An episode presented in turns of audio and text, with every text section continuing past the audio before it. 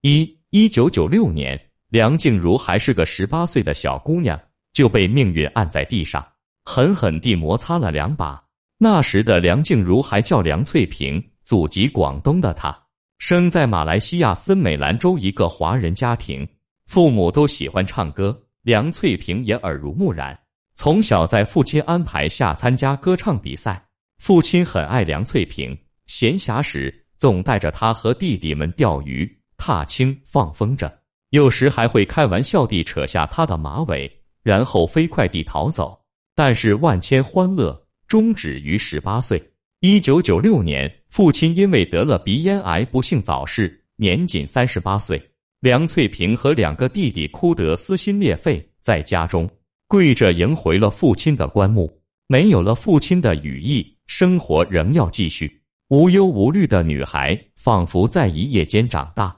临近高考，梁翠萍和两个同学组成了蓝色白开水组合。参加海螺新韵奖歌唱比赛，最终取得了中学组第三名的好成绩。优胜者的歌曲被录入了第二届海螺纪念专辑中，但唱片公司觉得这个梁翠萍相貌平平，只让她为其他歌手唱和声，根本赚不了多少钱。为了供养两个弟弟，梁翠萍主动放弃了读大学。高中毕业后，他走上社会，经常去民歌餐厅唱歌。每次唱一个半小时，赚到的钱大概相当于一百块人民币。唱着唱着，他渐渐开始享受唱歌。然而，在餐厅没有未来，他感到迷茫且无助。关键时刻，一个男人从远方赶来，机缘巧合，阴错阳差，深刻地改写了他的命运。二，这个男人便是和梁翠萍父亲同年出生的李宗盛。当时是台湾滚石唱片高层。一九九七年，三十九岁的李宗盛赴马来西亚制作光良和品冠的专辑，顺便物色新人。唱片公司就推给李宗盛一张 CD。李宗盛听了前面推荐的几首歌，对主唱都不满意，反倒是对一个唱和声的女生有兴趣。正好唱片公司录了他一个清唱，李宗盛一听，说好，就他了。约一下，这个女生正是梁翠萍，但李宗盛太忙，没等上见梁翠萍，就辗转去了新加坡。梁翠萍妈妈一看时不再来，赶紧拉上女儿，一路狂追，跑到新加坡去见李宗盛。李宗盛见到风尘仆仆的母女俩，看他们楚楚可怜、怯生生的样子，让人心疼，就让女孩试唱几首高难度的歌。女孩一唱。李宗盛眼睛一亮，感觉找对了人，问他叫什么，他说梁翠萍。李宗盛沉吟片刻，说：“你愿意去台湾发展吗？不过得取个艺名。当时的台湾文娱产业兴盛，在东南亚国家中影响挺大。梁翠萍当然求之不得，从未出过远门的他，便在梦想指引下，跟着李宗盛千里迢迢地去了台湾。”然而，毕竟在马来西亚长大，梁翠萍虽然得了一个很有诗意的艺名梁静茹，国语仍讲不标准，只好每天读报练习，练完再到录音室唱歌。独在异乡为异客，日复一日的孤单，让梁静茹变得敏感而自卑，感觉自己什么都做不好。台湾的冬天又比马来西亚寒冷，导致他鼻子过敏，严重影响了录音状况。当妈妈打来叮嘱的电话，让他多穿衣服时，他顿时泪如雨下。唱歌本来需要打开自己，坦坦荡荡地大声唱出来，但这时的梁静茹却把自己裹了起来，面对麦克风时有些拘谨。李宗盛最初每天来一两个小时，后来半小时就走了，再后来只待五分钟。他还感慨说。再也没有听到静茹当初试音时的声音了。有时李宗盛甚至把眼镜摘下扔到桌子上，不唱了，不唱了，今天收工。本就自卑的梁静茹看到李宗盛这么大的反应，眼泪又不自觉地落下，竟然动了一个让人吃惊的念头。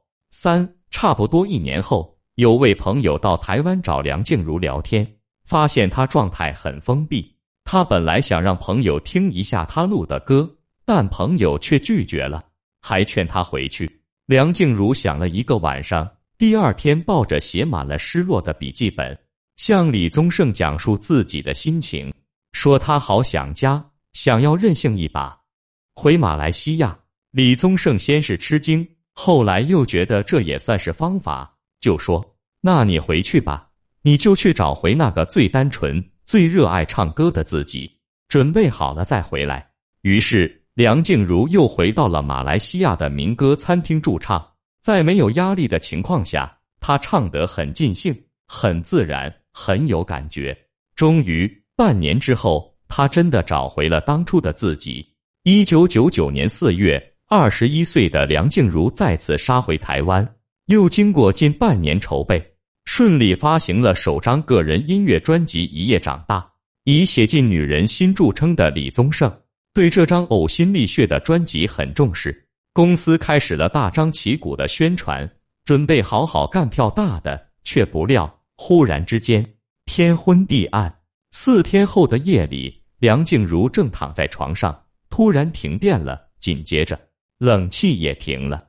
床在暗夜里像野马一样颠簸，差点把梁静茹掀下床去，吓得她缩在棉被中一直哭。次日才知道。原来台湾发生了二十世纪末最大的地震，遇难人数多达两千三百二十一人，一下子整个社会都笼罩在阴暗的悲伤中，文娱产业也遭受重创。结果，这张前前后后、断断续续花费两年时间制作的专辑，最终只卖出四万张。梁静茹的心情跌到了谷底。她听说公司对签约歌手的力捧程度。全靠第一张专辑。如果首战告捷，自然乘胜追击；如果首战失败，那就前途难料了。关键时刻，李宗盛对她不离不弃，又全力以赴地为她制作第二张专辑。其实李宗盛一直对她很宠爱，只是要求非常严格，如兄亦如父。他不希望他走得太顺，因为经历痛苦才会懂得珍惜。制作过程中。工作人员在梁静茹住处看到一份传真，词写得不错，一问才知道，这竟是梁静茹男友发过来的情书。男友名叫阿管，是马来西亚一位作词人，不仅才华横溢，还成熟体贴。据传是他回马来西亚那段时间相识的，虽然远隔山海，但两人的爱情穿越了山海。男友经常打岳阳电话，嘘寒问暖，讲情话。问梁静茹的心情，还唱歌给她听，但为了事业，两人一直未公开。后来，同样来自马来西亚的音乐人瑞叶与光良，还以这段恋情为灵感，谱出了一曲红遍华人世界的歌曲，就是那首著名的《勇气》。二零零零年八月，唱片公司直接把专辑定名为《勇气》，梁静茹也真的鼓起了勇气。在发布会上做出了一个十分大胆的举动。四勇气发布会上，二十二岁的梁静茹竟然大胆地向阿管公开献吻，相当于直接官宣了两人之间的恋情。这波操作在隐婚、隐恋成风的娱乐圈中显得太有勇气，让吃瓜群众目瞪口呆。此后，这首鼓励她自己和男友的歌，也鼓励了无数听众。甚至一度成了同性恋群体最爱的励志歌曲。终于做了这个决定，别人怎么说我不理，只要你也一样的肯定，我愿意天涯海角都随你去。从此，华语乐坛多了一个天后，梁静茹与孙燕姿、蔡依林、萧亚轩站到了同等高度。她更化身为哆啦 A 梦，口袋里装满了勇气，谁缺了就向他借。入行三年的梁静茹彻底火了，唱片公司趁热打铁，以一年一张的速度为她打造了多张专辑，又唱响了多首经典歌曲，诸如《我喜欢分手快乐》，前者热恋的人都说好，后者分手的人都说好，反正不管你是哪种情感状态，都逃不出梁静茹的情歌宇宙。等到第五张专辑《美丽人生》发布后。她首次获得了台湾金曲奖最佳国语女演唱人奖提名，奈何那年的对手是王菲。天后领到奖后，拽拽地说：“我会唱歌，这个我知道，所以对于金曲奖评委给予的肯定，我也给予充分的肯定。而梁静茹虽然没有获奖，人气却依然居高不下。正是因为太火了，以至于她产生了一些顾忌，最终错过了爱她的男人。据说阿管的父母希望两人能早点结婚，阿管也向他求婚，但他想先以事业为重，结果拖着拖着感情线就断了。兴许是败给了距离，也可能是败给了时间。两人在二零零四年情人节过后分手，阿管为他写下了分手歌，接受里面有这么几句：一定是彼此不够成熟，在爱情里分不了轻重，诚实得过了头。当拍摄接受 MV 时，无数旧时情景闯入心头，梁静茹的眼中泪雨滂沱。而在当时，除了失恋。梁静茹还有另一桩非常苦恼的事。原来，梁静茹虽然唱过很多流传度极高的情歌，但形象被严重固定。她想要改变和突破，却总感觉力不从心。正在他迷惘之际，又有三个男人闯入了他的生命。五五月天的阿信是梁静茹的同门师兄，他认为她是一个非常勇敢的女生，就像破蛹的蝶。面对爱情时奋不顾身，就给他写了一首摇滚风格的《燕尾蝶》。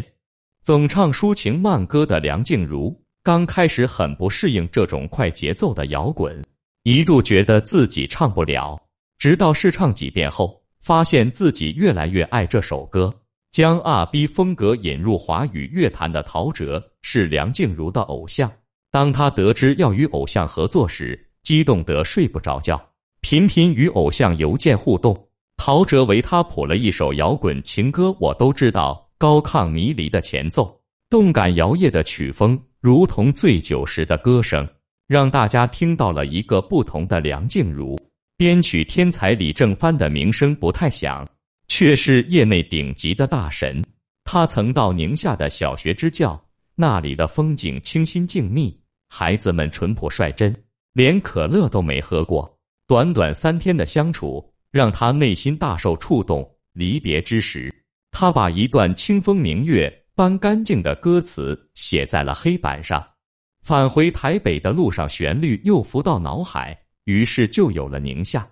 这张专辑的名字被定为《燕尾蝶》，下定爱的决心。这次大胆的蜕变，让梁静茹赢得了满堂彩，再次提名台湾金曲奖最佳国语女演唱人奖。在那个神仙打架的年代里，与她同台竞争的是同样火破天际的张惠妹、孙燕姿、张韶涵。最终，她以一票之差败给了金曲奖的宠儿孙燕姿，再次惜败。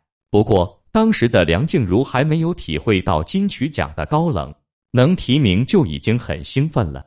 而且，事业得意的她又陷入了一场蜜恋之中。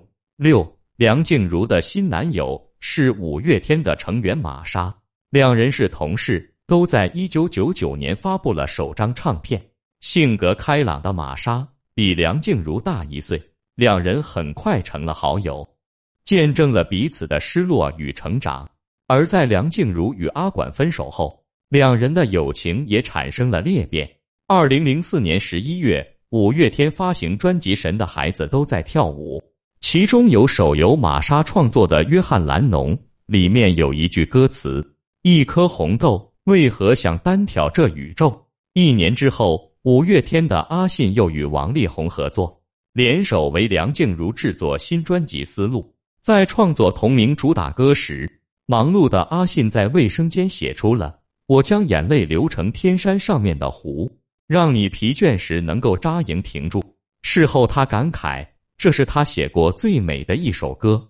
绯闻男友玛莎也参与到了专辑制作中，他对其中的很久以后和一对一进行了编曲。但是无论怎样，双方都不承认恋情，连蔡康永都忍不住调侃：全台湾都知道他们恋爱了，但他们就是不承认。二零零六年，梁静茹在筹备新专辑时向周杰伦邀歌。周董在报纸上看到梁静茹与玛莎的绯闻，灵感喷涌，在诗意中的歌词写得像开车。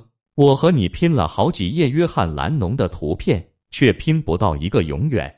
约翰·兰农正是玛莎之前创作的那首歌的名字。大家看到歌词都意味深长地会心一笑。梁静茹害羞感慨：“周董很厉害，但是也真的很贼。”实际上，从小就失去依靠的梁静茹，功成名就后，非常渴望婚姻与家庭。